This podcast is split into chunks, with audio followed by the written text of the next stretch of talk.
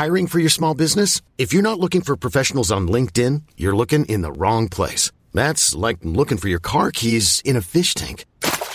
LinkedIn helps you hire professionals you can't find anywhere else, even those who aren't actively searching for a new job but might be open to the perfect role. In a given month, over 70% of LinkedIn users don't even visit other leading job sites. So start looking in the right place. With LinkedIn, you can hire professionals like a professional. Post your free job on linkedin.com slash achieve today.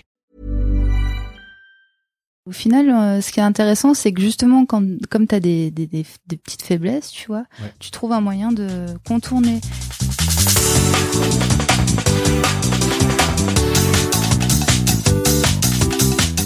Bonjour à tous et bienvenue sur Sens Créatif, le podcast qui explore les motivations et les stratégies des artistes de l'image. Je m'appelle Jérémy Kleiss, je suis illustrateur à Paris et vous pouvez me suivre sur Instagram at Jérémy Kleiss. Ce podcast est sponsorisé par Creative Pep Talk, le podcast de mon ami Andy G Pizza. Creative Pep Talk aide les créatifs à développer un travail épanouissant artistiquement et florissant professionnellement. Si vous êtes fan de podcast, que vous comprenez l'anglais, que la créativité c'est votre truc et que vous êtes un peu mystique sur les bords, Creative Pep Talk c'est carrément pour vous. Et alors là, je vous sens curieux, voire dubitatif. Eh bien, la meilleure manière de savoir si c'est pour vous, c'est d'écouter. Pour en savoir plus, visitez creativepeptalk.com et suivez Andy sur les réseaux sociaux at AndyGPizza. Aujourd'hui, je suis ravi de vous partager ma discussion avec la talentueuse Jessica Das. Comme beaucoup, Jessica travaille dans plusieurs domaines. D'un côté, nous avons l'illustration et de l'autre, le dessin animé. Et oui, Jessica travaille depuis de nombreuses années en tant que coloriste pour des séries à destination de la jeunesse. Pour citer quelques noms, elle a notamment travaillé sur la série Mook, l'adaptation du magnifique livre de Marc Boutavant, Molang, l'histoire d'un petit lapin mignon à souhait, ou encore Simon, adapté du célèbre livre Cacaboudin de Stephanie Blake, est disponible sur Netflix. Mais moi, vous vous en doutez, c'est via ses illustrations que je l'ai découverte. Et ça fait déjà pas mal d'années que je suis son travail, car, vous l'entendrez, sa carrière a commencé à décoller plus ou moins au même moment où moi je me suis lancé. Elle faisait donc partie de ces illustratrices qui m'ont inspiré dès le début.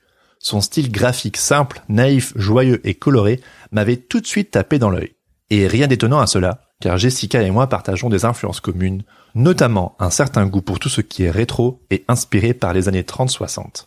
Dans cet épisode, on discute de plein de choses, de son enfance sous le soleil californien et de ce qui l'a amené à déménager à Paris, de son parcours et de comment elle a réussi à faire d'une faiblesse sa force principale, à savoir la couleur, et de ce qui l'a amené à travailler en tant que coloriste pour des studios de dessin animé. On parle évidemment de son travail d'illustratrice freelance, de son équilibre entre salariat et indépendance, de sa collaboration avec son agent, de son travail en galerie, et puis de plein d'autres choses. Alors sans plus attendre, je vous propose d'écouter ma conversation avec Jessica Das. Bonne écoute. Jessica, bienvenue sur Sens Créatif. Salut Yes. je suis trop content de pouvoir parler avec toi parce que, en fait, on a failli se rencontrer l'an dernier. Oui. Et c'est tombé à l'eau. Oui, c'est vrai. Et aujourd'hui, c'est beau. On peut coup de voilà, rattrapage. en tête à tête. C'est merveilleux. voilà. Et comme tu sais, euh, comme je t'ai déjà dit, je suis hyper fan de ton travail. Merci. Donc, je suis très content que tu sois là. Ah bah, je suis très content d'être là. Merci beaucoup de m'inviter. Du coup, qu'est-ce qui te motive à sortir du lit le matin? Ah, la fameuse question. Oh bah moi, euh, plein de choses en fait. J'ai pas trop de difficultés à sortir du lit. euh, en fait, euh, c'est surtout les choses simples. le petit déj. je mets une petite musique. Je me mets, je me motive quoi le matin. Et euh, mais je pense qu'en fait. euh, ta question, c'est plutôt quelles sont mes motivations Ouais, profondes dans Oui, c'est la drôle, vie. des gens, là, un petit déj, un petit café. Non, non, non, on peut aller un peu plus profond si vous voulez. Ouais. Bah en fait, euh, en fait, c'est vrai que je, je suis consciente que j'ai beaucoup de chance de faire un métier que j'adore faire. Vraiment, je j'adore ça et c'est c'est un super moteur pour s'activer quoi parce que je sais que c'est pas donné à tout le monde de faire un métier euh, qu'on aime Ah ouais, c'est clair. et plus j'en parle autour de moi, plus je me rends compte que en fait c'est rare et ça craint quoi. et donc euh, ouais, donc je suis super contente de faire ça et euh, et en fait j'ai toujours euh, plein d'idées, plein de choses à faire euh, et puis même euh, je m'ennuie jamais vraiment, même quand c'est pas lié au boulot en fait, j'ai toujours une bonne raison de me lever le matin. Ouais. Ouais. Ouais, il me semble dans dans ton parcours, les choses que tu fais, euh, tu fais des choses très diverses et variées dont on va pouvoir parler. Donc, euh, je me suis douté que t'étais pas du genre bon, qu'est-ce que je vais faire aujourd'hui ouais ouais ouais, je- je- bah, moi je suis fille unique donc euh, c'est sûr que j'ai toujours su euh, Ah, t'as toujours dû trouver Ah quelque ouais. chose pour t'occuper Ah bah je ouais je me je m'ennuie jamais dans la vie quoi. Jamais je je me dis ah aujourd'hui qu'est-ce que je peux bien faire? J'ai toujours des. Et tu, tu le lis au fait d'être fille unique? Je pense ouais. Ah ouais. Ah, bah peut-être que non finalement. Enfin, en tout cas, c'est vrai que quand t'es enfant unique, euh, bah tu t'occupes euh, comme tu peux. Enfin, il y a pas toujours quelqu'un pour jouer avec toi, et j'imagine que quand même euh, t'es obligé bah, de créer une sorte de vie intérieure Ouais. plus riche peut-être, ou en tout cas de faire des activités euh, en solo. Donc le dessin, c'est sûr que tu t'inventes un monde, tu tu t'occupes tout seul. Mais c'est super intéressant. Enfin, je pensais pas du tout qu'on allait aborder ça, tu vois. Mais moi, donc, euh, j'ai deux frères, Ouais, mais euh, il y a six ans et dix ans entre moi et, ouais. et les deux Donc autres. pas mal d'écart, Donc, ouais. Pas mal d'écart. Et moi, j'étais plutôt du genre euh, gosse de ville, très sage. euh, Ouais. je lisais des bandes dessinées, je faisais des dessins, je regardais des dessins animés. Bon, j'imagine que. Ah oui, moi assez aussi. similaire, Oui, oui, euh, oui, bien sûr.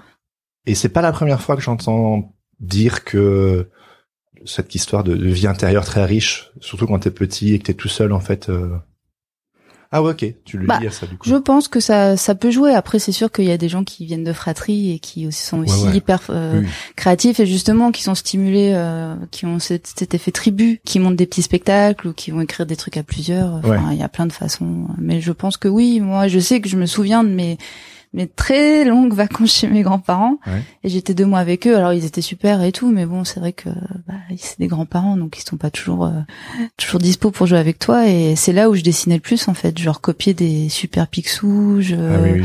Ah ouais, ouais, je m'inventais des petites histoires. Enfin, je, je genre faisais là. Ma grand-mère avait le catalogue de la Redoute. euh, Je m'inventais mon propre catalogue. Ah bah Alors, oui, je mettais sûr. euh, les fringues, les prix. Enfin, Ouais. Pas du tout intéressant, mais enfin, je dessinais à max euh, pendant ces périodes-là, quoi. Mais ça, c'était en France. Ça, c'était en France quand, en fait, euh, oui, donc je suis, je suis née aux États-Unis. J'ai vécu jusqu'à l'âge de 7 ans. Mais euh, très tôt, en fait, ma mère est française. Enfin, j'ai une famille française du coup, et, euh, et je venais tous les étés, mais très très jeune en fait. Dès euh, l'âge de 3 ans, on m'envoyait euh, dans le sud de la France, euh, chez mes grands-parents, quoi. Ok. Ouais. Et c'est quoi euh, certains des souvenirs d'enfance, ce soit en Californie ou en France, certains de ces souvenirs qui qui t'ont mené sur ce chemin vers ce métier créatif que tu exerces aujourd'hui. Euh. Bah, pour moi, l'enfance c'est un gros bloc, c'est-à-dire c'est pas une question de géographie, hein, c'est tout un ensemble Ouais, de ouais. choses. euh, Mhm. Mais euh, mais c'est vrai que comme j'ai vécu euh, mes sept premières années dans un pays différent, enfin, du coup, c'est vraiment une sorte de parenthèse. C'est un truc à part. euh, et j'ai une sorte de nostalgie autour de ça parce que c'est une sorte de l'enfance déjà. On est tous un peu nostalgiques. Alors en plus, quand c'est dans un autre pays, c'est vraiment on a l'impression que c'est une parenthèse enchantée. Et c'est vrai que bah, j'ai des souvenirs surtout un peu sensoriels. C'est vrai que C'était en Californie, il fait super beau tout le temps, donc j'ai surtout ces impressions-là qui me sont restées, le soleil, la lumière, qu'on en manque un peu ici. C'est clair. Et donc je pense qu'aussi le rapport aux couleurs, parce que les couleurs sont différentes selon la lumière, et, euh, et quelque chose aussi de très dans l'état d'esprit. Enfin, ces deux cultures quand même qui sont assez différentes, et je pense que ouais, j'ai- enfin culturellement, j'ai beaucoup de références américaines parce que j'étais baignée là-dedans, même au niveau après, enfin, par exemple quand je faisais mes études, de, j'ai fait des études d'animation. Quand je suis arrivée, euh, en fait, je me suis rendu compte que j'étais complètement inculte euh, pour tout ce qui est japanime. Ah et oui. je suis, j'ai débarqué quoi. oui, alors qu'en que France, ah ouais, en France, quand euh, nous on était petits, quoi. bah c'est ça. Moi j'avais vu genre un Miyazaki. Ouais, ok, ouais, genre quoi? T'as fait que Totoro? Je bah oui. Donc j'avais un peu de retard là-dessus. Ah oui, c'est ça. C'était pas trop mes références en étant petite. Alors après, quand je suis arrivée, bien sûr, il y avait le club Dorothée. Exactement, j'allais y venir, Club Et j'ai quand même regardé le club Dorothée, mais ça a jamais été ce que je préférais en fait. Euh, Donc voilà. Et donc Il n'y avait pas du euh, tout euh, la culture euh, animée euh, en Californie. Pas que je sache, je crois que c'est un, un peu arrivé après parce que eux, ils avaient tellement déjà une grosse industrie que moi, à la télé, mes souvenirs, c'était surtout ouais, tout ce qui était euh, bah, Disney forcément, ou les Looney Tunes. euh, je regardais les Teeny Toons, j'étais à fond. euh, les trucs comme les Animaniacs, euh, enfin, tu vois, c'est plutôt ce style Ouais. de choses. Et euh, du coup, euh, t'arrives à 7 ans à Paris, tu Ouais. découvres le froid, la Ah, grisaille. mon dieu, oui, je suis arrivée au mois de février. ah ouais, c'était, ouais, c'était dur. Et euh, tu suis tes parents et tu fais ta scolarité ici du coup. Ouais. Et Ouais, euh, c'est ça, totalement classique. Après, euh, je suis arrivée en primaire et après j'ai fait mon collège, lycée euh, général. Ok, ouais, Voilà. pareil. Et c'est après que je me, enfin, c'est pendant le lycée que je me suis dit que quand même euh, j'aimerais faire un, Dessiner. ouais, voilà, un métier en rapport avec le dessin, quoi. Qu'est-ce qui t'a mis euh, sur la, la voie de l'animation, prenons Alors l'animation, euh, c'est pas que c'est par hasard.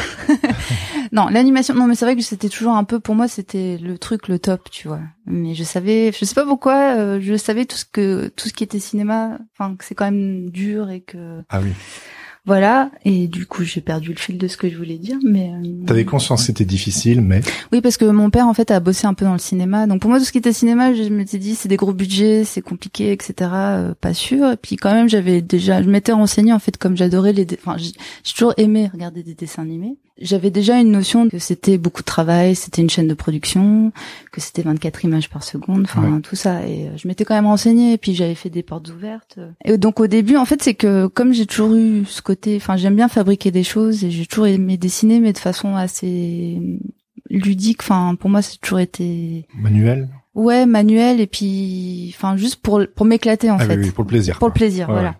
Et du coup, quand j'ai voulu m'orienter dans quelque chose de plus créatif, euh, en fait, j'avais beaucoup de mal à choisir parce que donc j'ai fait une une mana et ça Ah oui. c'était super. Ah, Donc une mana c'est une mise à niveau en art appliqué, c'est une année qu'on peut faire après un bac général euh, pour a- pouvoir accéder à des diplômes en art appliqué, donc c'est des diplômes publics. Et en fait en mana c'était génial parce qu'on avait de tout et ça vraiment euh, enfin le côté euh, pl- interdisciplinaire en fait ça me plaisait bien parce que on pouvait faire à la fois du textile, de la com, euh, la sculpture, enfin on touchait vraiment à tout. Et je sais que quand euh, j'ai dû présenter des dossiers, accéder à une école, euh, je savais pas du tout quel domaine choisir. Ça voulait pas dire que j'étais bonne partout, mais mais en fait j'avais envie de tout faire. Donc euh, à un moment donné, il faut bien se spécialiser. Et, en fait, euh, c'est vrai que l'illustration, ça m'a toujours attirée parce que en fait, on peut être très libre en illustration. Il y a des styles complètement divers. On peut faire des bonhommes patates, ça marche très bien, comme un truc ultra réaliste. Enfin, vraiment, on peut faire ce qu'on veut. Mais euh, en fait, l'animation, c'est que bah, j'ai été acceptée dans une école. Euh, bah, l'école. Attends, mais pourquoi t'as choisi animation du coup? Pas Vu parce que savais j'étais pas- acceptée là. Ah, t'étais juste accepté là en fait, j'ai tout tenté. j'ai tenté et en graphisme, et en textile, et en illustration, je me rappelle à Estienne, et en animation, euh, donc à l'Institut Sainte-Geneviève. Ouais. J'ai failli être acceptée en textile à Roubaix. J'étais Ah oui. genre deuxième euh, en liste d'attente, sur liste d'attente. Donc je pense que j'aurais pu l'avoir. Et j'ai été acceptée euh, dans le DMA euh, à l'Institut Sainte-Geneviève. En fait, c'était une école qui venait d'ouvrir un cursus euh, DMA en animation. Donc c'était la première année. Et en fait, euh, ils m'ont pris directement sur dossier parce que j'avais des super notes en mana. Donc j'ai même pas eu le test. Ah ouais. Ouais, parce que je sais pas, c'était leur politique. Ils en prenaient cinq sur dossier et tout le reste par euh, par épreuve euh, et entretien. C'est trop bien. C'est trop bien, mais après, Ah oui, en douillé. fait, voilà, la première année c'était une catastrophe parce que j'avais pas du tout le niveau en fait. Je me suis rattrapée après, mais donc voilà, c'est comme ça que j'ai commencé par le truc finalement qui me semblait le moins accessible. C'est vrai, hein, c'est ce qu'on Ouais. ce pense tous quoi. C'est ça, et, au final, je suis vraiment contente parce que, alors, la première année était compliquée parce que, en fait, en animation, on étudie un peu tout. On étudie euh, le mouvement, le design des personnages. Donc il y a une partie anatomique. euh, on étudie la perspective. Et en fait, euh, quand toi déjà t'as pas eu trop de bases techniques, moi j'ai fait j'ai fait qu'une mana avant. En fait, j'avais pas fait de prépa. J'avais et, du coup la première année c'était c'était too much quoi. Je fallait bo- enfin en fait j'étais pas bonne en en fait j'avais pas de point fort.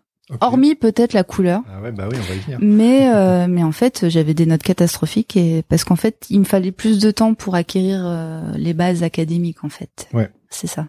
Et j'ai pas pu m'éclater par exemple sur tout ce qui était euh, apprentissage de du mouvement, l'art du mouvement. En fait, maintenant, c'est maintenant que ça commence à m'intéresser parce que j'ai l'impression que je suis enfin à l'aise avec mon trait, mon dessin, mais à l'époque, c'était c'était trop, je, je je pouvais pas quoi. Moi, j'ai fait les beaux-arts Ouais, et c'est pas très technique non plus. Hein. ouais. Ah Du bah coup, oui. J'ai oui, toujours oui. eu cette impression de. T'es un peu, auto- enfin, c'est pas que t'es autodidacte, Ouais, mais mais si, mais si, on peut carrément Ouais. le dire. Moi, Ouais. j'ai toujours été un peu complexé de l'aspect technique. Ouais. C'est pour ça que j'ai toujours été attiré par les choses très graphiques, très simples, Ouais. un peu cubiques. Enfin, tu sais, genre euh, les proportions. euh, moi, je suis pas du tout un, un, un technicien, quoi. Ouais. Du coup, je me retrouve dans ce que tu dis. Bah euh, moi c'est c'est complètement ça aussi et au final euh, ce qui est intéressant c'est que justement quand comme tu as des, des des des petites faiblesses, tu vois, Ouais. tu trouves un moyen de contourner.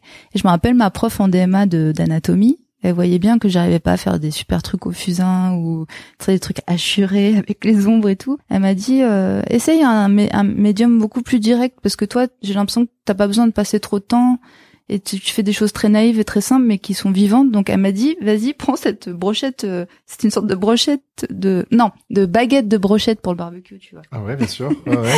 Et euh, elle me fait vas-y trempe-le dans de l'encre de Chine et vas-y fais tes fais tes nus comme ça. Et en fait, euh, il en est ressorti un truc Ouais, euh, ouais. un peu bizarre, mais euh, qui euh, ça a commencé à créer quelque chose d'intéressant comme ça en fait. Ouais. Ouais. Non, mais je vois ce que tu veux dire. Moi, j'ai, en me renseignant pour euh, l'interview, euh, j'ai entendu que tu travailles beaucoup euh, au lasso, Ouais. que tu dessines un petit peu, voilà, Ah ouais, ouais, assez beaucoup. rapidement au lasso. Et moi, je sais aussi que j'ai ce, je, je le fais aussi d'ailleurs, et j'ai ce besoin de d'immédiateté en fait, de, ouais, je sais pas. Bah en fait chacun son. Quand j'ai fait de la gravure, tu vois, j'étais obligée d'aller dans des choses un peu plus léchées, le petit détail. Et quand je vois des illustrateurs qui sont vraiment très minutieux et tout, mais j'adore en fait. Enfin, c'est juste que, euh, enfin, on a tous des styles différents et c'est vrai que. Mais maintenant, je serais plus attirée par, euh, enfin. C'est des phases, tu vois. Ouais, Parfois, ouais. j'aimerais, si j'avais le temps, euh, passer euh, peut-être une semaine euh, Ouais. à faire un truc euh, au, au crayon ou enfin. Moi, je me souviens au tout début euh, quand je me suis lancé. euh, enfin, j'ai toujours été. euh, je suis pas quelqu'un de très baroque. J'aime bien aller directement à l'essentiel, une communication simple, efficace. Et je me souviens au début, je disais, euh, oh la texture, c'est pour ceux qui. Euh, Enfin, tu sais, c'est genre. Pour euh, ouais, pour. euh, c'est- de la déco, tu Ouais. vois. Et on en revient à ce côté un peu communication coup de poing, un peu à boum, on sait tout de suite de quoi on Ouais. parle. Mais aujourd'hui, avec plusieurs années euh, d'expérience, c'est comme un, un bon album de musique où tu apprécies les, ah oui. les textures, les niveaux de lecture, etc. Et du coup, aujourd'hui, euh, je trouve beaucoup plus intéressant d'enrichir le, le travail et de rajouter voilà de la texture et toutes ces choses-là. Mais au début, c'est sûr que moi, l'aspect technique, probablement toi aussi, euh, c'était quelque chose qui était compliqué pour moi. Et c'est Ouais. pour ça que je suis peut-être presque plus dans l'illustration d'idées, Ouais. parce que j'aime bien, voilà, hop, une idée, tac, on la dessine. euh, Ouais. je suis pas forcément là pour être dans le beau. Ouais. Enfin, et je, je veux allier le beau et à, à l'idée, quoi, mais juste le beau pour le beau. Puis après, maintenant, au fur et à mesure du temps, euh, l'esthétique, je trouve ça hyper important. Pour Oui, travailler. Puis je pense qu'aussi quand on fait quelque chose pendant longtemps, c'est juste qu'à un moment donné, on a envie d'essayer autre chose et Ouais. c'est ça qui est super. euh, On peut tester plein de trucs. Euh. Faut surtout tester plein de trucs en fait, pas Ah bah rester oui. coincé toujours Non. dans le même truc, dans la même euh, Ah, on façon de faire. quoi. Bah oui. Et toi, j'imagine que tu as pu tirer ton épingle du jeu, tu le disais, avec la couleur. Euh, oui, parce que, enfin, je pense. non, en fait, ce qui est super avec euh, avec la couleur, c'est que tout de suite, ça m'a motivée. C'est-à-dire que comme je galérais sur d'autres points, euh, là au moins, je savais que c'était plutôt facile pour moi, et je me suis dit, bah ça, c'est mon point fort. Je vais me concentrer là-dessus. Et c'est vrai que pour mon projet de fin d'études en, anime, comme vraiment je galérais en perspective et tout, je me suis dit bon ben j'avais fait un truc sur l'Inde, donc mais j'avais vraiment fait mes décors, c'était des aplats de couleurs et ça ça jouait que sur l'harmonie colorée et, c'était tout ça. Mais c'est drôle parce qu'il y en avait, ils passaient des heures à faire leur leur décor et tout. Ça se tenait vachement bien avec mon concept. Mhm. Et ben j'ai eu genre 16 alors qu'en fait mes décors c'était des fonds des fonds colorés, tu vois. Mais parce que c'est c'était cohérent avec le propos et euh, voilà, c'est ça. Du coup, euh, oui, la couleur, euh, bah je passe, c'est peut-être, enfin, parfois je peux me prendre la tête sur une gamme, etc. hein, évidemment, évidemment. Et puis surtout, il faut faire attention à un moment donné de pas toujours trop se répéter et toujours faire les mêmes. Enfin, moi j'ai toujours tendance quand même à aller dans les mêmes gammes. Mais parfois, quand je commence une illustration, je peux partir dans une gamme. Je finis mon truc et après je me dis ah mais non mais en fait euh, je vais tout changer. Ouais, ouais. C'est pas que ça marche pas, c'est que j'ai envie d'essayer Ah oui. autre chose et je suis une grosse adepte du, du contrôle U, pomme U. Mhm. Donc c'est comme ça aussi que je cherche un peu euh, en fait. Attends, pomme U. euh, je Pomme U alors sur Photoshop. euh, Tu bosses sur Photoshop, mais pomme U, c'est quoi Attends, pomme, c'est bien pomme U. Ben, c'est le c'est la petite fenêtre où tu as plein de curseurs. Attention, ça devient technique. hein. Comment dire C'est en fait c'est par exemple si tu as un rouge, Ouais. tu fais contrôle U et tu déplaces le curseur et ça va déplacer enfin ton calque du coup concerné va changer de couleur. Enfin tu peux faire changer la couleur de ton calque. Mais c'est génial, j'ignorais totalement. quoi. Ah non, mais tu peux pas te passer live, de là. ça. Ah bah ouais, attends, non, mais Contrôle U, c'est la vie.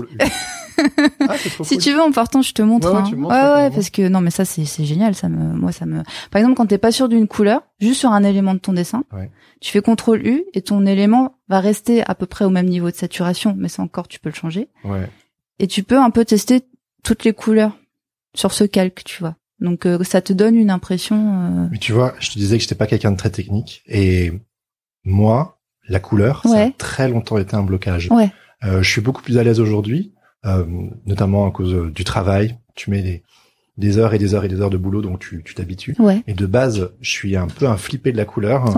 Et dis-toi que euh, j'étais pas du tout intuitif. C'est-à-dire que tout au début, il y a six ans, mes couleurs c'était avec des chiffres.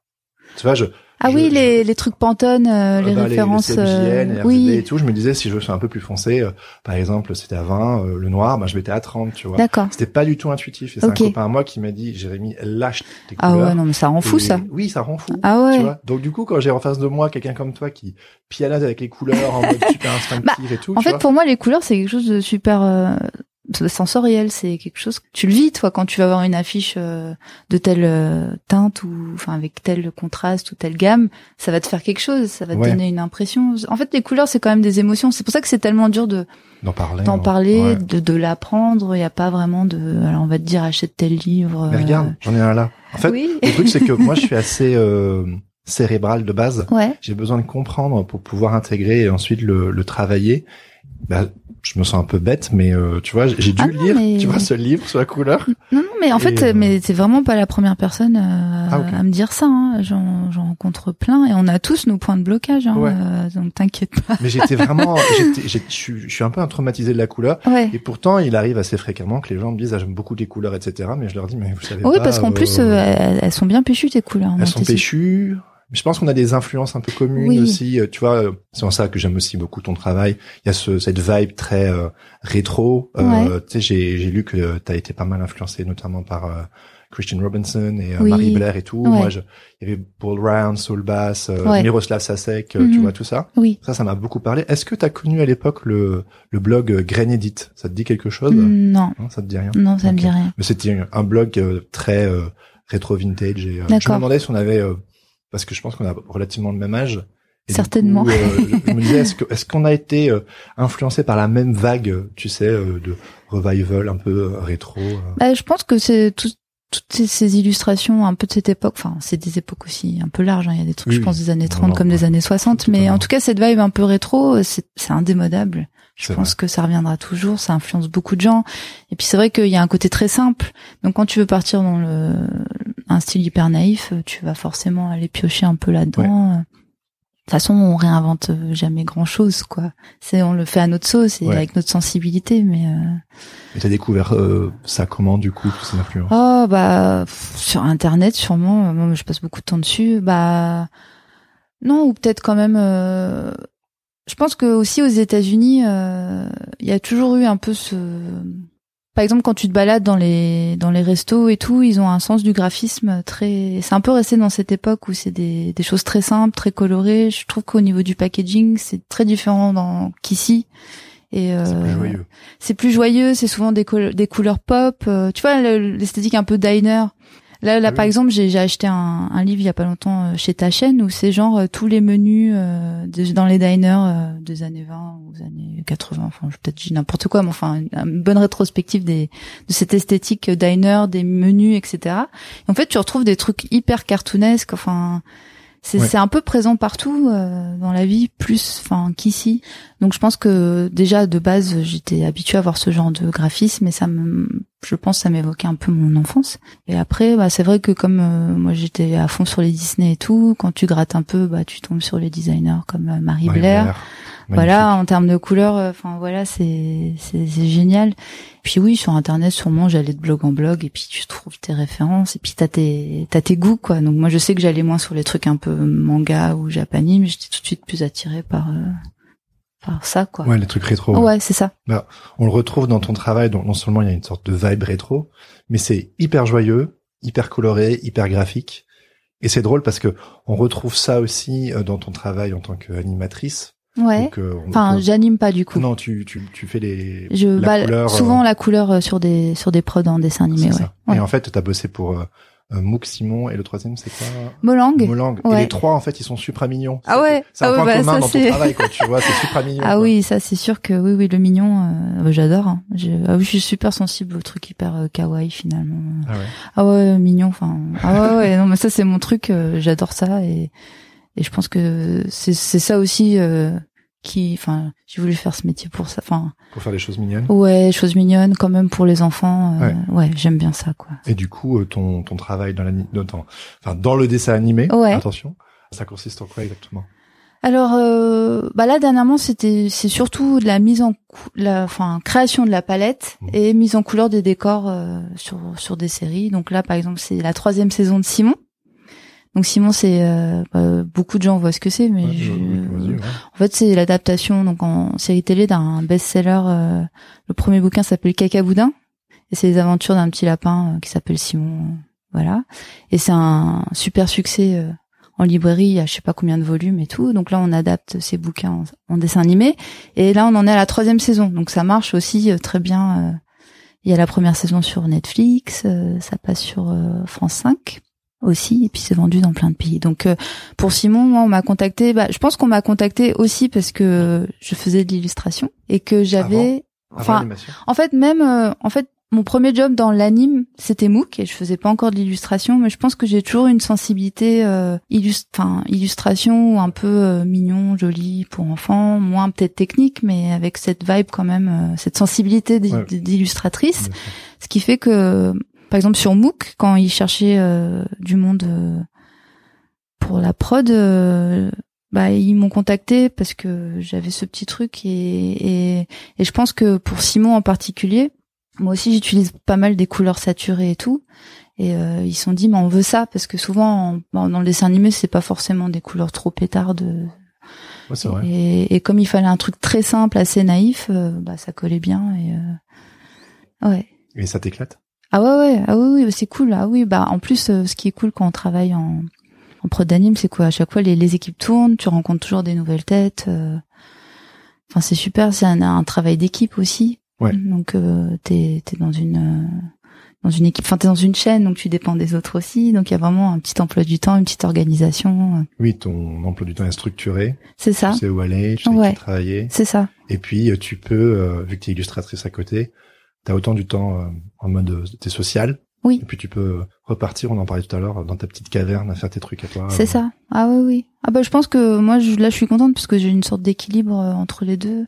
Alors parfois j'ai des périodes très intenses parce que quand j'ai des commandes en illustration et que je suis déjà sur une prod, alors là ça devient un peu plus problématique. Mais je trouve toujours du temps. Mais disons que ces périodes-là, euh, bah, j'ai plus de week-end quoi. Donc euh, c'est vrai que par exemple en début d'année là j'ai eu euh, deux trois commandes en même temps, dont deux de, de livres. En fait les livres ça prend vraiment beaucoup de temps. Et au mois de juin, j'étais j'étais sur les rotules quoi parce que en fait faire trois trucs en même temps tout le temps. Toi, le- le- En fait, j'avais commencé la bon après sur Simon, j'étais à mi-temps au début donc ça allait, mais j'étais à mi-temps sur Simon et j'avais deux projets de livres en même temps et en fait euh, Ah oui, c'est ça les trois, ouais. ouais. Mais aujourd'hui, t'es toujours à mi-temps dans le dessin animé? Alors euh, bah ça dépend parce qu'en fait euh, ça dépend là on a un peu de retard euh, sur la saison 3 donc il y a des blocages parfois j'ai des problèmes de enfin j'ai des moments de chômage technique c'est-à-dire que. Là, par exemple, comme ils ont enchaîné trois saisons, les gars qui écrivent les scripts, on sent que là, ils, ils ont un peu plus de mal à sortir des nouvelles idées d'histoire. Donc, en fait, le script met plus de temps à être écrit et nous, on est un peu mis en attente parce que on n'a pas le matériel pour euh, travailler, en fait. Ok. Là, tu peux Donc, faire de euh, l'illustration. Et donc là, je peux faire de l'illustration pendant ces mo- moments-là, quoi. Ah oui, donc en fait, c'est hyper fluide comme euh, emploi du temps. Enfin, c'est par moment, t'as beaucoup de travail dans le dessin animé, parfois moins. Tu jongles toujours entre Ouais. l'un et l'autre. Ouais. Et parfois, j'ai même beaucoup de travail et en dessin animé et en illustration. Et comment tu fais alors dans Ah bah là, c'est dans le cas, c'est bah on n'a plus de vie. Mais après, c'est souvent sur, ça dépasse jamais les deux mois. Mais je, je- enfin, c'est intense pendant deux mois et Ouais. et ouais. Et Ouais, c'est pas un parfait mi-temps en fait. non, c'est jamais vraiment un parfait mi-temps. Et une fois, j'étais vraiment en mi-temps. Puis je dis ouais, génial, je suis en mi-temps pour de vrai. Donc je vais prendre plein de commandes. Et au final, pff. en fait, c'est ça. Dès que t'as un peu de temps, tu te blindes de d'autres trucs. Et, et c'est génial, mais Si tu voulais, tu pourrais faire euh, entièrement l'un ou l'autre. Oh oui, Euh, enfin oui, je pense que l'anime oui parce que euh, en fait t'as des prods où t'es à plein temps. hein, clairement, là c'est peut-être un peu euh, depuis deux ans. Comme j'ai un, un poste où je travaille assez vite en couleur, je peux abattre. Enfin, Hmm. ça va vite quoi. Du coup, Bien je sûr. peux prendre des jours off parce que parce que je vais plus vite que les autres à mon poste. Bien sûr. Mais sinon, en fait, c'est qu'à un moment donné, je me suis dit bon, je ça commence un peu à prendre en illustration. J'avais mon agent en France, j'avais donc je suis La avec euh, l'agence La Suite, voilà. Super agence. Et euh, ouais, super Ah, agence. ouais, J'aime trop les talents qu'il y a, qu'il y a là-bas. Ah ouais, ouais, ouais, ouais. Et puis, et puis Morgane, euh, elle est top. euh, Vraiment, c'est c'est très agréable de travailler avec elle. Et dans la foulée, bah il y avait eu un, en tout cas c'était quand en 2013, donc j'avais été approchée par Morgan, donc j'ai signé chez la suite. Tu t'es lancé en 2013 Ouais. Enfin, en tout cas. Euh... Dans, dans l'illustration, je veux dire, genre professionnellement, maintenant je fais l'illustration et je peux être payé pour. C'est en 2013 Bah, euh, disons que oui, parce que avant je le faisais, mais en fait j'avais un blog. Ouais. J'avais un blog et euh, old school. Et old school, ouais, blogspot. D'ailleurs, j'ai toujours pas ah effacé. Oui, blogspot aussi.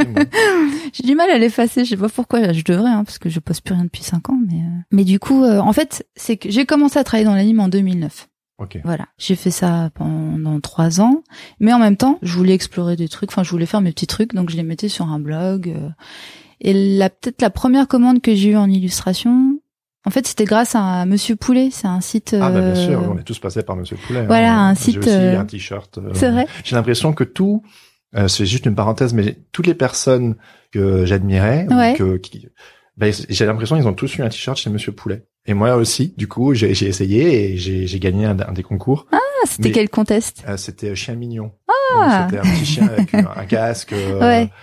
Bon, personnellement, il n'y a pas eu de suite. Ça n'a rien, ça n'a débouché sur strictement rien. Je pense que je suis arrivé un peu trop en retard dans le dans le game. Peut-être, ou en fait, on sait pas comment ça te tombe Ouais. dessus. Enfin, c'est vraiment. euh, euh, enfin, euh, le truc, euh, c'était un fond blanc, non, avec euh, des. J'en ai eu plusieurs. Ah ouais, euh, Je sais même plus tellement. Il y en avait un, c'était Cocorico. euh, Il y en avait un, c'était ah oui, c'était un petit tigre, un petit garçon. euh, Moi, C'était j'ai un une câlin. image avec une scène de vie, avec euh, euh, des mots, des gens écrits avec euh, en- contour. Bon, bref, c'est du détail. Mais bon, bref, tu voulais parler Monsieur Poulet. Du Oui, coup. en fait, bah là, c'est là la première fois, en tout cas, que je me suis dit ah, il faut que je crée un numéro de sirette Ah oui, bah oui, oui. parce que j'avais gagné un concours et il fallait bien que j'ai un que ce soit en règle pour euh, être rémunéré en fait. Et, euh, et après ça, bah voilà, comme toi, il n'y a pas eu non plus des débouchés de ouf. euh, moi, je pensais vraiment que euh, ça allait changer pas de choses. euh, au final, euh, bon, C'est cool, hein, non, mais c'est si, ça fait un petit truc et puis tu peux porter ton t-shirt, puis tes amis les commandent Ah et tout. ça. euh, ouais, ouais.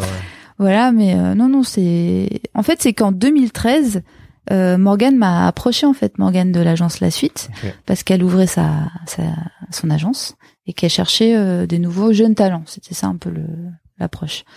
Et euh, alors je sais pas vraiment comment elle m'a trouvé. Moi ma ça- ma théorie c'est Monsieur Poulet, mais ça se trouve c'est elle C'est a dû aller chercher, de quoi. site en site et elle est tombée sur euh, mon blog quoi. Mais euh, je sais aussi un truc qui m'a bien boosté, c'est qu'à un moment donné, on avait fondé un collectif qui s'appelle Fuel. Je sais pas si Ah t'as vu passer ce rien. truc, mais bon, je vais en parler un petit peu vite fait parce que c'était une super, ex- enfin, Allez. super expérience et c'est là où on a, enfin, moi en tout cas, j'ai vraiment pu euh, prendre du temps pour faire euh, des dessins euh, et en fait, euh, c'était un mini collectif. On était quatre et en fait, on était bah, quatre copains de, de l'animation en fait et on, on était au chômage en même temps et on s'est dit bah on a un peu de temps et on va faire une sorte de résidence euh, dans une maison d'un des potes à Noirmoutier et on s'est enfermé pendant deux mois. Ah ouais. et on s'est euh, mis des contraintes et on a produit plein de choses comme ça euh, vraiment du dessin sous contrainte euh, par exemple on s'était dit comme on avait tout le temps qu'on voulait bon bah pendant 24 heures on va dessiner un dessin toutes les heures sur un thème donné donc ça faisait des séries complètement incroyables. Donc ça c'était très stimulant et avec ça je pense que ça a aussi donné de la visibilité parce qu'on a fait des, des sortes de hum, projets euh, collectifs. On avait monté un blog qui s'appelait les 100 ans de Alex, enfin d'Alex et on a demandé à tous nos amis dessinateurs en fait fallait trouver 100 personnes qui étaient OK pour euh, faire une sorte de cadavre exquis sur un blog. En fait, c'était la vie d'une personne qui s'appelle Alex de 1 à 100 ans et en fait chaque semaine, il fallait dessiner Une année. une année de la vie de ce personnage. Et, et en fait euh, chaque dessin répondait à celui qui venait avant. Donc c'était une sorte de cadavre exquis. Et ça c'était super cool aussi. Donc je pense que j'étais dans cette euh, bonne impulsion. Et là pouf euh, Morgane m'a trouvé et, euh, et à partir de là bah, j'ai eu mes premiers contrats euh, vraiment. Mon premier contrat je pense que c'était pour euh, la mairie de Paris. C'était un habillage pour le stand de l'outre-mer pour le carnaval tropical de Paris. Donc ça c'était super. Ouais c'était cool. Et, c'était euh, mes dessins en énorme sur des toiles bâchées Ah ouais. et tout. C'était cool. Et à partir de là euh, ça a fait un peu l'effet boule de neige parce que bah comme Morgane a lancé son agence je pense qu'elle a un peu enfin, elle a fait de la pub quoi. Donc elle a envoyé euh, tous ses artistes euh, elle a envoyé des mails à, à des sites d'illustration de référence comme It's Nice That. Yes. Ouais. Et, euh, et, un jour, je me réveille, j'ai genre euh, 10 mails euh, de gens qui me disent ah, j'adore votre travail et tout. Je fais ah, bah, c'est super, mais vous êtes qui? Vous sortez, Oui, quoi. pourquoi? Et en fait, j'ai vu que mon travail avait été relayé sur ce site. Ouais, mais c'est trop la classe, quoi. Et oui. Nice that, euh, Oui, mais ce qui est drôle, c'est que je, je, je connaissais même pas ce site, tu vois. C'est après coup, je me suis dit oh oui, en fait, euh, ah ouais, C'est connu, bien. quoi. C'est c'est connu. Et à partir de là, il y a eu un, une agence en Angleterre qui m'a contacté. Ok. Laquelle? Euh, c'est Outline Artists. ah ouais, Je connais pas. Et, euh, et grâce à eux, j'ai pu faire une expo à Londres, euh, Pick Me Up. Pick Me Up. Non, mais tu sais, on a plein de références en commun. Hein. Ça, Monsieur Poulet, euh, Pick Me Up, euh, It's Nice That, enfin plusieurs trucs que je me disais. Enfin, Pick Me Up, je suis allé au Pick Me Up Festival aussi. Ouais. Enfin, j'ai pas exposé, mais, euh, T'as mais été je pense voir que c'était euh, c'était avant. en- Moi, c'était en 2014 où Ouais, j'ai moi, pu c'était- exposer. C'était avant, c'est quand j'étais en Angleterre. et, D'accord. euh, Il y avait Sarah Van Baal, qui est une euh, illustratrice belge qui Ah, exposait. ouais, je crois que je vois. Bon, bref. Ouais. Mais ouais, le Pick Me Up Festival, ouais. Ouais. Et ça, c'était une super expérience. euh, C'est vraiment, vrai C'était ah bah c'est incroyable quand même de d'avoir un. Enfin moi, c'était la première fois en plus que j'exposais. Enfin, j'avais jamais exposé Ah oui, avant quoi. ok. Ouais. Surtout et d'un coup, c'était une sorte d'appel à projet. Il fallait vraiment. Enfin, on était sélectionnés et il fallait avoir une sorte de concept d'expo. euh, et, Les chats, euh, et voilà les chats. et je m'étais vraiment amusée à le faire. Bon, c'était un petit stress parce qu'en fait, il fallait que j'envoie tous mes trucs à Londres et j'assistais pas à l'accrochage. Donc, euh, en fait, j'ai découvert euh, mon mes trucs. euh, Enfin, j'ai découvert l'accrochage le jour du vernissage quand il y avait déjà plein de gens. Et en plus, euh, je voulais faire les choses en grand. J'avais collé un sticker sur le mur. Enfin, du coup, il y avait toute une problématique de fallait poser le sticker géant sur le mur et j'avais pas du tout assisté à ça. Donc, euh, non, vraiment, c'était c'était super. hein. Et euh, est-ce que tu dirais que, enfin, en quoi, en quoi l'agent a changé les choses pour toi?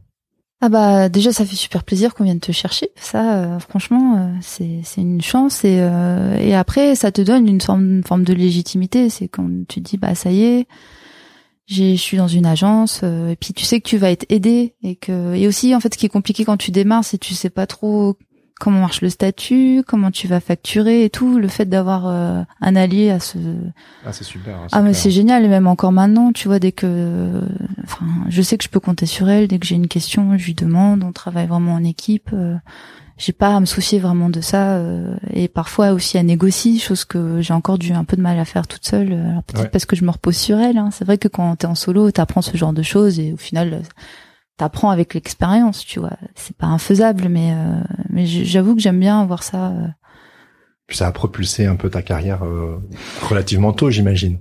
bah, propulser ma carrière. euh. Oui, voilà, mais euh, oui, bah ça te t'inscris dans une sorte de famille déjà. Mhm. Voilà, il y a des expos de d'agence, donc ça c'est super cool. euh, et puis euh, le truc c'est qu'aussi j'ai toujours continué à faire de l'animation. Donc euh, en fait, euh, je pense que Morgane elle sait aussi que je suis pas toujours dispo. Donc euh, peut-être que peut-être que si je faisais que du freelance, j'aurais eu plus de, enfin plus d'opportunités et j'aurais plus de temps et j'aurais plus, euh, si tu veux, ma carrière entre guillemets d'illustration, elle est parfois mise entre parenthèses. Donc euh, donc c'est encore, euh, enfin je suis contente d'avoir cet équilibre de faire les deux, mais je suis encore en train de me poser la question de peut-être qu'un jour j'aimerais faire que du freelance et comment je pourrais faire évoluer ça. Et dans ce cas-là, euh, je pense que je proposerai plus de choses à Morgane. Enfin, je sais très bien comment je devrais orienter mon portfolio si je voulais vraiment passer à la vitesse supérieure. Le truc, c'est que pour le moment, j'ai pas encore vraiment. Enfin, j'aime bien faire les deux, donc euh, Oui, c'est un chouette équilibre. voilà, c'est un chouette équilibre. Parfois, j'ai des petites frustrations aussi, hein, parce que parce que c'est vrai qu'en fait le bah, travailler ses propres choses, c'est tellement stimulant. c'est Enfin, c'est génial, quoi. Dès que je reçois un mail d'un client, euh, mais je suis trop contente. Je suis là, j'entrevois déjà ce que je pourrais faire, même si ça marche pas à tous les coups. Hein. Et, euh, et même si on n'est pas toujours très content de ce qu'on fait au final, mais quand même, là, à chaque fois, le process est hyper agréable et euh, et même si, enfin, c'est toujours parfois tu dis ah j'aurais pu faire mieux, mais mais à chaque fois, à chaque fois, ça te fait avancer, quoi.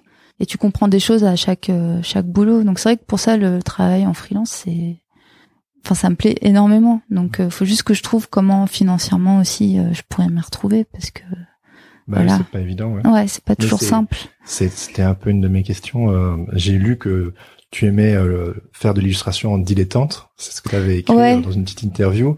Et que justement, euh, le côté faire ça à plein temps, son gagne-pain exclusif. Alors moi, en l'occurrence, c'est- c'est mon cas. Et que tu disais oui, euh, il faut donner beaucoup de soi. Et, Oui. euh, oui, je sais pas. Qu'est-ce que tu as Bah, c'est vrai, c'est vrai, et que bah, justement après le Pick Me Up, Ouais. donc en 2014, euh, là c'était parti, j'avais deux agents, Expo à Londres, et tout, trop la classe. Je me suis dit ah bah c'est le moment, je vais je vais me lancer et euh, et j'ai complètement paniqué. Ah ouais? Enfin, c'est pas que j'ai raconte. paniqué, mais c'était une phase aussi. C'était pas la plus simple. J'étais en train de déménager, il y avait beaucoup de choses à gérer. Mais c'est qu'en fait, euh, ça a beau, enfin, t'as beau avoir une sorte de boom, mais c'est que, en fait, j'avais pas mal de, c'était des appels d'offres. En fait, je répondais à pas mal d'appels d'offres, ça marchait pas. J'avais la pression d'un coup, et puis je me suis dit, mais en fait, euh, faut, en, fait, en freelance, faut toujours avoir trois coups d'avance. Et j'étais pas prête, je pense. Enfin, il m'a fallu un peu plus de temps pour euh, pour mûrir à ce niveau-là. En fait, du coup, là, j'ai vraiment pris la conscience que c'était un gagne-pain. Et du coup, je pense que ça m'a un peu stressé d'un coup. euh, Mm. Vraiment le côté travailler aussi pour pas être forcément rémunéré. Ah, c'est hein. Euh, super dur. Et je me suis dit bon, en plus, j'ai toujours un peu mes contacts en anime. Je vais pas complètement fermer ce réseau. Enfin, et je me suis remis un peu dans l'anime aussi, parce qu'à un moment donné, fallait se bien payer ses factures, tu vois. Normal. Et après tu dis ah mais en fait c'est confortable. on est pas mal en plus en anime, il y a toujours des super projets, des super gens à rencontrer. Donc euh, je me suis dit allez, je, je, je continue à faire les deux. Mais c'est vrai que non, je sais pas si un jour enfin je suis pas obligée de choisir en fait. Non, Donc euh, non, totalement. donc voilà, mais c'est vrai que j'aimerais explorer d'autres choses en, en freelance et je sais qu'il me faut du temps pour ça. Donc euh, à un moment donné, c'est quand même bien de se concentrer sur une chose et, euh, et d'y aller à fond aussi. Donc euh, Mais tu vois, moi, je me suis mis à temps plein. euh, bah, moi, je me suis lancé en 2013. tu Ouais. Moi, ma conception des choses, c'était, euh, je veux faire ça à plein temps. Mais je pense qu'on a tous la même problématique au final, c'est-à-dire que moi, j'étais illustrateur à plein temps, mais j'ai fait plein de commandes juste pour payer mes factures aussi. C'est de l'alimentaire, comme Ouais. on dit. Et euh, d'autres personnes comme toi, par exemple, ben ton job alimentaire, on pourrait dire, ben, c'est l'animation, mais au Ouais. final, tu t'éclates plus en faisant de l'animation. Moi, je sais, j'ai fait des jobs euh, d'illustration alimentaire où j'étais très malheureux, mais j'étais content d'être dans le game. Et en fait, c'est ça qui me, Oui. qui, je me rappelais, j'étais genre oui, mais tu tu râles. Bon, aussi au début, tu as tellement de choses à apprendre, t'es un peu précieux par rapport à tout ce que tu tu crées, et en fait, tu te rends compte au fur et à mesure des années que t'avais pas besoin d'être aussi précieux, t'avais besoin d'apprendre d'autres qualités comme le professionnalisme, la diplomatie, la flexibilité, et qu'en fait les clients ils ont plein de choses à t'apprendre aussi et qu'ils ont pas forcément constamment tort. Ah bah oui. Ouais, et, Ah ouais. mais du coup parfois je me pose la question si bah tu vois euh, toi en l'occurrence ton job dans le dessin animé euh, te plaît énormément, ça te permet de payer tes factures et à côté tu fais de l'ilu. Et Ouais, c'est pas mal en fait. hein. Ah ouais mais en fait, j'aime vraiment bien. Non, mais j'adore ma vie. Hein. En vrai, y a pas de souci. non, non, évidemment, il y a des frustrations. non, mais c'est vrai. Non, mais en fait, c'est qu'on aimerait faire tellement de choses et on aimerait pouvoir se dupliquer Ouais. pour tout faire. Quoi, c'est juste ça. C'est que, en fait, j'ai toujours plein d'idées et j'aimerais tellement les faire, mais j'ai pas toujours le temps, quoi. Donc, euh, Tu fais déjà plein de choses. je fais pas mal de choses, ouais. Il y a Mais notamment le travail en galerie aussi. Tu vois, euh, oui, moi, euh, j'ai, je sais pas forcément comment ça fonctionne. Je voulais te demander aussi Ah. comment. Tu vois, j'ai jamais eu une expo en galerie, jamais Ouais. été représenté en galerie. Ouais. Et euh, moi, je sais que c'est quand on voit sur ton portfolio, euh, il y a une liste euh, solo, euh, solo show, euh, groupe show, euh, solo show, groupe. tu vois, il ouais, ça fait bien, ça. Ouais, Au final, c'est pas non plus. Enfin, si, si, c'est c'est super, mais euh, les, c'est souvent un- les shows euh, collectifs. euh, c'est un dessin que tu peux prendre euh, de ce que t'as déjà fait et pouf, Ouais. ça va être une, Ouais. une petite participation, tu vois. Ça n'a. Mais tu aimes travailler euh, pour euh, mettre des choses en galerie, quoi. Bah, je trouve que ouais. Enfin, pareil, j'ai. Enfin, non, mais en fait, Ouais, en fait, c'est. ouais. Non, mais c'est non, mais c'est super. Oui, oui, bien sûr. Et puis en plus, j'adore euh, quand les gens achètent euh, quelque chose. euh, Enfin, achètent un de mes prints. Ouais. Parfois après ils viennent me retrouver sur Instagram et ils vont m'envoyer une photo euh, du truc encadré chez eux et enfin ça me fait Ah ouais. énormément plaisir. Je me dis des gens ont quand même euh, acheté ça à un prix quand même enfin abordable mais tu vois quand même il faut Oui, oui. Faut vraiment aimer ça pour l'acheter quoi et euh, ils ont l'air trop contents et ça me fait vraiment très plaisir ça, ça c'est c'est génial. Ouais, bah en fait euh, le- Et un solo show, ça marche comment? Alors un solo show, euh, non mais en fait j'ai vraiment beaucoup de chance parce que dans les deux cas, que ce soit Pick Me Up ou la, enfin ma rencontre avec Lamia à la Slow Gallery, c'est eux qui sont venus me chercher. Donc en fait à la base, je me suis jamais réveillée un matin en me disant euh, ah tiens si je faisais une exposition. Enfin c'est qu'on est ah oui elle est venue me chercher parce que en fait euh, bah elle a créé la galerie en 2014 Et, et donc comme c'était le début, à chercher vraiment euh, bah, faire son stock si tu veux, euh, avoir son petit pool d'artistes et tout. Et euh, elle avait découvert mon travail euh, dans le Parisianer. ah bah, on en revient toujours. Voilà. on en a parlé en off avant. Ouais. Et ça aussi, c'était une expo collective et, et un peu par hasard, euh, j'étais mis dans le coup, quoi. Mais Bon euh, lieu, bon moment. c'est ça. C'est, je pense que je suis dans, je suis dans le bon réseau. euh, mon travail euh, est relayé ou, ou il plaît en tout cas. Ça, c'est c'est sûr. Ah bah oui. Donc, euh, donc elle m'avait trouvé grâce à ça. Et donc à partir de là, elle avait regardé un peu ce que j'avais en stock. Il me restait des choses du pick me up et tout. Donc, euh, donc elle m'a dit si tu veux, on peut faire des tirages. euh, et elle m'avait pris trois trois prints pour commencer. Et puis voilà, Lamia c'est quelqu'un de super euh, super sympa. On est un peu à la galerie comme on est chez soi. On y revient régulièrement et tout. Donc on a appris à se connaître et puis on s'entend super bien. Et, euh, et comme à la Slow Gallery, ils organisent des solo shows tous les mois à peu près, bah très vite on a commencé à se dire bah pourquoi pas en faire un ensemble. Et euh, ce qui est cool à la Slow, c'est que pour leur euh, slow, enfin pour leur euh, leur expo solo, ils veulent vraiment des créations originales, tu vois. Ils veulent vraiment que tu le fasses pour eux. Donc c'est aussi cool parce que du coup t'as, c'est comme une commande. Tu te dis euh, bon c'est très personnel et en même temps c'est tu le fais pour cette occasion là. Et c'est comme ça qu'en 2017, euh, j'ai fait bah, mon premier euh, solo show, ouais. Et c'était sur le thème de la Nouvelle-Orléans. Parce que j'ai toujours aimé, enfin j'aime bien donc euh, les couleurs, le côté très festif, et j'avais déjà travaillé sur le, thème du carnaval euh, déjà pour euh, la mairie de Paris. Et surtout, j'avais fait un super road trip quelques temps avant dans le sud des États-Unis pendant un mois et demi où on a fait Miami, la Nouvelle-Orléans. Après, on a fait la route du blues. euh, on a fait Trop. Memphis, Ah oui. Nashville. euh, on a fait la boucle vraiment dans le vieux sud et tout. Et donc, j'avais été à la Nouvelle-Orléans euh, pendant le, le Mardi Gras. Alors là, mais laisse tomber, ils sont fous furieux là-bas. C'était vraiment génial. Et puis je suis revenue avec un trop plein de d'images et de couleurs, de paillettes. Enfin, et, et donc j'ai j'ai vraiment fait une expo là-dessus. D'accord. Voilà. Et c'est cool, et c'est des prints, il y en a toujours euh, en vente euh, à la Slow Gallery, et ça fait son petit chemin. Maintenant, il y a, ils sont même exposés au, au Ground Control. Ok. Il y a quelques pièces de cette expo qui sont là-bas. Et euh, il y en a pour Noël, là, il y a un corner euh, au Bon Marché de la Slow Gallery. J'ai deux, Ah oui. deux oui. pièces aussi qui sont Mhm. exposées là-bas. Et là, j'ai trois euh, prints de mon carnaval aussi qui sont partis en Corée euh, sur une nouvelle euh, shop, enfin galerie online coréenne euh, pour le D'accord. public coréen, quoi. De Corée du Sud. Oui, oui. Corée Voilà, du Corée Nord, du euh, Sud, on précise.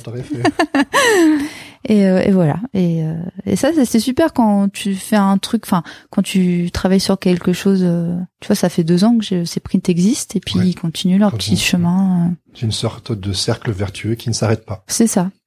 Et si j'entends bien, le point commun entre la suite et euh, la slow, c'est que t'étais là au moment où ils se sont lancés. Donc quelque part, ouais, il faudrait ils sont lancés un peu en même traîner temps. là où euh, des nouvelles, euh, comment dire, initiatives chouettes se lancent être là, quoi. Bah ouais, c'est ça. Et puis, je pense un peu essayer de d'aller dans ces lieux. Enfin, dès qu'on trouve un lieu qui nous plaît aussi, tu Oui. vois, où on Ah, sent totalement. des, Oui, on sent, les atomes crochus. voilà, des atomes crochus. C'est vrai que moi, quand je rentre dans la slow galerie, Oui, euh, tout de suite, euh, je m'y reconnais et je me dis c'est pas par hasard Ouais, que. Ouais, ouais. Et, et en plus, il y a une vraie ambiance. Moi, je, je sais que les galeries, parfois, ça peut être un peu froid. Mm. Et c'était pas du tout en fait ma culture de base. euh, la slow- le, le live euh, qui n'est pas encore sorti sur Oui, le podcast, qu'on a hâte d'écouter. sortira après le, après le tien d'ailleurs. D'accord. Pour moi, c'était la slow galerie, ça devait se faire là. Parce Bah que oui. au niveau de l'ADN graphique, euh, je m'y retrouve totalement. Puis c'est pas non plus pour rien que du coup, euh, je me retrouve aussi un peu dans ton travail, euh, dans les influences et tous ces trucs. Et bah voilà, la slow pour moi euh, incarnait cet esprit-là. Bon voilà, mais juste, euh, Ouais. je pense que c'est important de. Bravo la slow. Si tu nous écoutes. Oui. Euh, ouais, ouais, ouais. Et euh, du coup, euh, tu travailles donc, euh, bah, comme on l'a dit, tu bosses dans le dessin animé, tu bosses dans le milieu de l'édition, la presse, la com, la pub, euh, Ouais. la- la- le travail en galerie. Est-ce que tu as une, une préférence? Euh, ouais, j'aime bien tout moi. Comme je te disais, moi je j'aime bien faire plein de choses différentes. Euh, j'aime bien, euh, en fait, les livres jeunesse, c'est beaucoup de travail et c'est très long, mais en fait j'aime bien. J'aime bien et c'est vrai qu'à si à terme je pouvais, euh, J'aimerais bien avoir une sorte euh, de connivence avec un auteur, tu vois, Ah de oui. créer une sorte de collab euh, sur la durée, ça, ça me plairait. J'aime bien le côté. C'est vrai que travailler seul, c'est un peu pesant, surtout quand on travaille seul sur un livre. Par exemple, là, on a sorti avec euh, chez Milan un livre qui s'appelle Soriba et les, les animaux musiciens. Mhm.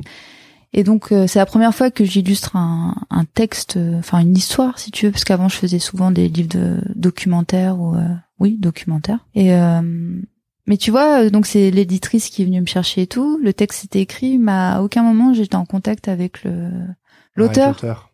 Et je me dis c'est dommage puisqu'on travaille ensemble sur le même matériel et Toi, un salon Moi, Oui. il m'est d'illustrer des bouquins où je rencontrais l'auteur sur le salon. oui, non mais c'est vrai que non mais je pense que j'aurai l'occasion de le rencontrer, mais c'est juste que c'est dommage de Oui, en fait, on a travaillé tout ce temps Ouais. sans se connaître et c'est après coup qu'on est là. Genre, j'essaie de le retrouver sur Instagram. Et puis je l'ai trouvé il y a deux jours. et j'ai dit ah, mais c'est super. euh, Enfin, c'est vrai que c'est juste, de- enfin, le côté relationnel aussi euh, joue et c'est vrai que c'est marrant parce que c'est, je me crée plein de super. euh, Enfin, moi, j'adore travailler avec les éditeurs euh, et puis même souvent avec les graphistes des grandes maisons comme Milan ou Bayard. C'est souvent les graphistes en fait qui chapotent. Oui, l'ensemble et à chaque fois enfin en tout cas à deux reprises j'ai travaillé avec des gens vraiment sympas et, euh, et je me dis ah ben en fait j'aimerais bien savoir à quoi ils ressemblent. Enfin ce serait cool de se voir euh, pour de vrai quoi. Mais après on se suit sur les réseaux sociaux et tu peux quand même avoir ta petite communauté même sans se connaître Oui, vraiment. donc euh, donc ça c'est cool. Mais euh, si tu devais développer justement, tu vois, une, un travail euh, en connivence avec un autre auteur, Ouais. ce serait un peu quoi les thèmes que tu aimerais euh, travailler? Ah, euh, j'aimerais quelque chose de très euh, assez- enfin bah, un truc bien quoi un truc génial. non, mais je sais pas, avec un, un peu d'humour, un truc un peu décalé. euh, J'aimerais bien trouver un auteur avec un qu'on se retrouve. C'est vrai qu'après, je sais pas comment. Faut, faut- je pense qu'il faut que je sorte un peu plus euh, dans les salons justement, ou euh, même que je peut-être que je lise un peu plus et que justement j'aille trouver, dénicher les auteurs euh, qui me plaisent vraiment. Tu le fais? Sortir, aller voir les gens dans les salons, tout ça? Pas assez, pas assez. euh, là, j'ai eu une petite invitation pour le salon du livre euh, de Montreuil. Oup, oup. Toi aussi? Euh, Pas cette année. Pas non, cette année. bien. Et euh, je, je les ai pas tous les ans, alors parfois je fais des livres et j'ai- je reçois pas toujours une invitation. Donc Ouais. cette, cette année, ils ont pensé à moi et je suis Mais tu ferais une contente. sorte de dédicace? Ah non, Ah, enfin. Mais non une non. invitation, quoi. Ah oui, voilà le vernissage, je suis invitée, je vais manger des cacahuètes, boire une petite flûte de champagne. Mais en tout cas, je me dis enfin si si j'y vais, c'est le moment aussi de rencontrer peut-être euh, Mhm. les gens avec qui j'ai changé des emails quoi. Ouais. Donc c'est c'est cool et c'est vrai que moi j'ai des amis illustrateurs qui n'hésitent pas lors de ces occasions-là s'ils ont un projet d'aller en parler etc. Moi le truc c'est que j'ai pas vraiment pris le temps encore. Enfin j'ai plein de petites idées de projets mais ça fait longtemps, ça fait peut-être trois ans que j'ai des choses dans le tiroir mais j'ai Ah oui. jamais vraiment pris le temps de les développer. Donc c'est pour ça que je pense qu'après euh, ma prod Simon 3 là, j'aimerais un peu prendre ce temps-là pour euh, vraiment réfléchir à ce que je Ouais. voudrais faire euh, dans les prochaines années quoi. C'est un vrai questionnement que j'ai aussi, et tu l'as entendu sur le podcast, les quelques personnes qui font des bouquins. je pense que c'est une véritable organisation. Ouais, Trouver du temps à mettre de côté, c'est ça. à côté des commandes et tout. Et euh, tout le monde sait que ça prend du temps et que ça paye pas énormément. Ouais. Mais tu t'es inscrit en tant qu'auteur. Puis il y a plein de choses chouettes qui, de Oui, ça. et puis moi je suis persuadée euh, que les projets perso c'est vraiment ça qui, tu vois, j'écoute grâce à toi maintenant, j'écoute pas mal euh, le podcast de Andy J Pizza. Ah oui, oui. Il parle toujours du side project Ah, et tout, oui. mais le side project c'est essentiel et c'est surtout c'est toujours grâce à mes mes projets perso, le truc que j'avais envie de faire juste pour me faire plaisir, bah qui m'ont ouvert des portes. euh, Pareil. C'est ça a toujours obligé. marché comme ça. Alors parfois tu sais tu tu mets tellement de temps à faire un livre et tout, et puis personne va t'en parler. Alors qu'on va te Ah, parler de. Lulu que t'as fait euh, comme ça un dimanche après-midi puisque t'avais envie, tu vois. Ouais. Donc c'est cool, hein, ça veut dire qu'au final, euh, c'est vraiment euh, les choses intuitives qui marchent aussi. Oui. Mais euh, mais c'est dingue, parfois tu, enfin c'est pas forcément les choses sur lesquelles tu comptes. Non. Pour te faire euh, un Mais peu. c'est- C'est le cœur, c'est le. Oui, c'est le, le cœur de ton travail, le- quoi. L'intuition justement. Moi, c'est un truc que je que j'apprends ces derniers temps. Euh, c'est plus à suivre euh, mon intuition. Ouais. Et en fait, c'est systématique. Ça paye. Enfin, pas forcément. Enfin, je veux dire, euh, ça paye. Je parle pas, je parle pas forcément en termes monétaires, Oui, mais en fait, ça paye que ce soit en termes. euh, T'es juste content de toi. c'est ça. Et donc ça, c'est juste déjà un sentiment suffisant. Mais derrière, quand t'es content de toi, bah, les gens ils se disent, bah, j'ai envie d'être content avec lui et j'aimerais bien bosser avec lui sur ceci, sur cela. Et puis j'ai l'impression que du coup le side project et faire des trucs intuitifs où tu te fais plaisir, ben en fait tu ah, comment dire, tu mets en place, euh, tu chopes, euh, je sais pas moi j'appelle ça jouer avec les fils invisibles de l'univers et tu, Ouais, les, tu tu les concentres à un, en- un seul endroit Ouais. et en fait du coup les gens ils sont genre waouh euh, moi aussi et du coup ben plein de bonnes choses en découlent. Ah bah bon c'est un peu abstrait et pas très Ah bien non, expliqué mais, mais, non, mais on voit tout à fait ce que tu veux dire. non, non, mais c'est vrai, c'est que à un moment donné, t'as tout sorti, ça vient vraiment de, de toi, quoi. Oui. les gens ils connectent parce que du coup, il, Bah, c'est il y a un côté hyper perso. euh, et puis, je pense que si tu prends du plaisir à le faire, les gens ils le, bah oui. ils le ressentent. Je veux dire, si on fait de l'illustration, c'est quand même pour se faire plaisir, faire Bah de belles choses. Euh, Ouais. euh, super. Alors moi, il y a vraiment un sujet que j'ai vraiment envie de parler. Ah. C'est ton histoire d'amour avec DiCaprio. Ah bah ouais, bah ça ressort à chaque fois. C'est le gros dossier que. c'est trop marrant. Oui, mais oui, c'est un peu mon running gag. Euh. Non, mais voilà, c'est une amour, une histoire d'amour qui dure. hein. C'est beau, c'est beau. C'est beau. c'est dans un un peu à sens unique, mais On dirait, C'est un peu ouais. Mais Il sait euh... que tu existes? ah bah non, On sait jamais. hein. non, non. Peut-être que je devrais faire un side project concernant Leonardo DiCaprio. Mais ce serait euh, Tu génial. vois, comme ça, je peux attirer son attention. Non mais honnêtement, ce serait trop fort. Tu fais un projet d'illustration sur DiCaprio, sur ses films, ou euh, tu lui envoies par la poste, j'en sais rien. Marrant, La fille bizarre. hein. Who is this Jessica Das Oh Tu yeah, ouais, bah ouais, bah non, mais c'est c'est une possibilité. En plus, tu vois, je le suis sur Instagram, évidemment. Et euh, il est à fond, il à fond sur. euh, en fait, euh, son Insta, c'est que des trucs euh, sur euh, ses actions environnementales. Ouais, Il vrai. a une fondation, etc. C'est génial ce qu'il fait. Enfin, en tout cas, il il donne beaucoup d'argent. C'est un militant écolo euh, qui s'investit beaucoup. Et euh, à un moment donné, je me suis dit, mais moi aussi, c'est une euh, question qui m'intéresse. En plus, je suis à fond sur les animaux. Et euh, je me suis dit, ah, mais ce serait génial qu'il y ait une sorte de collab, un peu avec des affiches euh, pour sauver la planète, tu vois. Je veux sauver la planète avec Léo. Voilà, ça c'est voilà, c'est mon prochain side project. mais euh, mais tu vois là, il était à Cannes. Il était à Cannes euh, en, bah, au mois de mai dernier pour présenter euh, le film de Tarantino qui était en compétition. Ouais. Et en fait, euh, bon là, je vais raconter ma life, hein, mais c'est un peu le moment où il faut bien, c'est la raconter fin, sa raconte ta. Donc mes parents vivent à Nice et, euh, et j'étais de passage et j'avais surtout une copine euh, qui avait une accrédite pour aller au festival de Cannes. Donc j'ai, tu vois, je suis ah trop bien, je suis pas loin et tout, je vais venir et tout. Et, euh, et je savais que Léo il serait là. hein. Et, euh, et avec une autre copine, on a fait, euh, enfin donc on était trois copines, on a fait euh, peut-être cinq heures de de queue, Waouh, Ah, c'est de l'amour. Hein. cinq heures de queue pour l'apercevoir, mais franchement il était pas très loin et on l'a bien vu. Et au début je voulais me ramener avec une, euh, mais avec une banderole, j'ai pas, j'ai pas assumé. mais en plus, je l'ai fait avec les moyens du bord. Si j'avais, si j'avais été chez moi et que j'avais eu mon matos, j'aurais fait un truc euh, qui aurait pété avec de Bah la oui, couleur et Des tout. belles Mais illustrations, repéré. ah mais grave. Mais mais là, j'étais chez mes parents, j'avais que le, le papier machine à 4 et tout, donc euh, j'avais mis. euh, Qu'est-ce que j'avais mis? J'avais mis Leo or euh, or plan or non. Ah attends. Leo or a Planet Hero ou quelque chose comme Ah ça, oui. tu vois. Ok, Et il l'a vu? Bah non, parce que j'ai pas osé la sortir. Ah, pardon, je pensais que tu l'avais sorti. Et non, non, non, non, elle était, elle était vraiment pas assez belle. Mais, euh, mais tu vois, j'ai réussi à approcher euh, Ça, c'est cool. Leonardo DiCaprio à moins de 5 mètres. C'est plus que la plupart d'entre nous. Ouais, et puis bah je suis hein, sa carrière. Il se fait un peu rare. C'est dommage. C'est un très bon acteur. C'est un très bon acteur qui choisit ses projets Ouais. et qui est donc aussi pourrait euh, tous nous inspirer. oui. Ah bah lui il peut se le permettre, je pense, hein, Ouais, ouais. de d'être un peu picky, tu Ouais, vois. Carrément. Mais ouais, bah que dire de plus? Non, voilà, t'as déclaré ton amour à Léo. euh, Oui, je le déclare régulièrement. sur euh, quand on va sur ton Instagram. il euh, revient de temps en temps. Bah oui, ouais. Et du coup, je me suis dit bon, il y a un truc là, il faut. Ouais, C'est juste en regardant ton Instagram. Mais c'est cool ça, le, le petit running gag. Oui, parce qu'en fait, tu t'aperçois que les gens, ils aiment bien, parce que c'est, quand t'es sur Insta, t'as toujours, parfois t'as envie de poster des trucs vraiment, genre tes photos de vacances et tout. Et puis tu te dis, bah, est-ce que c'est vraiment intéressant? Mais quand tu donnes un petit truc perso, Ouais. qui est pas non plus trop perso, Ouais. mais qui va faire une sorte de gimmick ou de, les gens, euh, bah, ils vont avoir l'impression de te connaître un petit Ouais. peu, quoi. Et Ils je trouve que c'est sympa, c'est une connivence. joke, euh, voilà, exactement. C'est une sorte de connivence et, euh, Bah, c'est important de construire ça sur les réseaux, je crois. ouais. Euh, Des clins d'œil aux gens qui te C'est ça. suivent.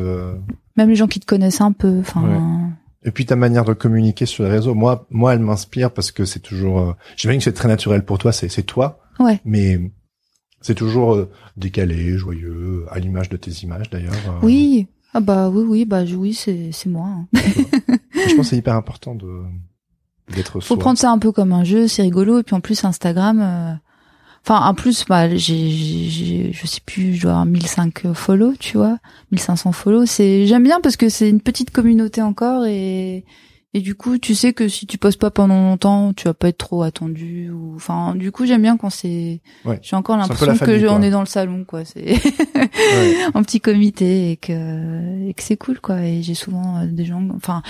C'est c'est vrai que c'est chouette, il y a un côté addictif, c'est vrai quand t'as plein de likes, euh, t'as toujours envie de plus, tu vois. Mais euh, moi ça, me t'intimiderait fait d'en avoir plus. Hmm, bah, ça dé- non, je pense pas que je changerais grand chose en fait. Tu non, toi, je hein. resterai moi-même, je pense. hein. Ouais, je pense que peut-être euh, non, quoique non, parce que c'est quand même assez euh, abstrait comme truc. Même si t'as beaucoup de monde, tu te rends pas vraiment compte. euh, Non, non, non, non, non, non, non. Ouais. Super. Le mot de la fin, un truc que tu te dis, il faut à tout prix que je passe ce message. Oh là là, euh, Sauver la planète. sauver la planète, ça c'est très important. Euh, non, j'ai j'ai rien en particulier à dire. hein. J'espère que ça vous a plu d'écouter cette émission, hein, c'est tout. Merci beaucoup, Jessica. Je suis Bah, merci à toi. pu, euh, ouais, discuter avec toi. Ouais, moi Puis au- aussi. Au plaisir. Ah bah ouais, quand tu veux.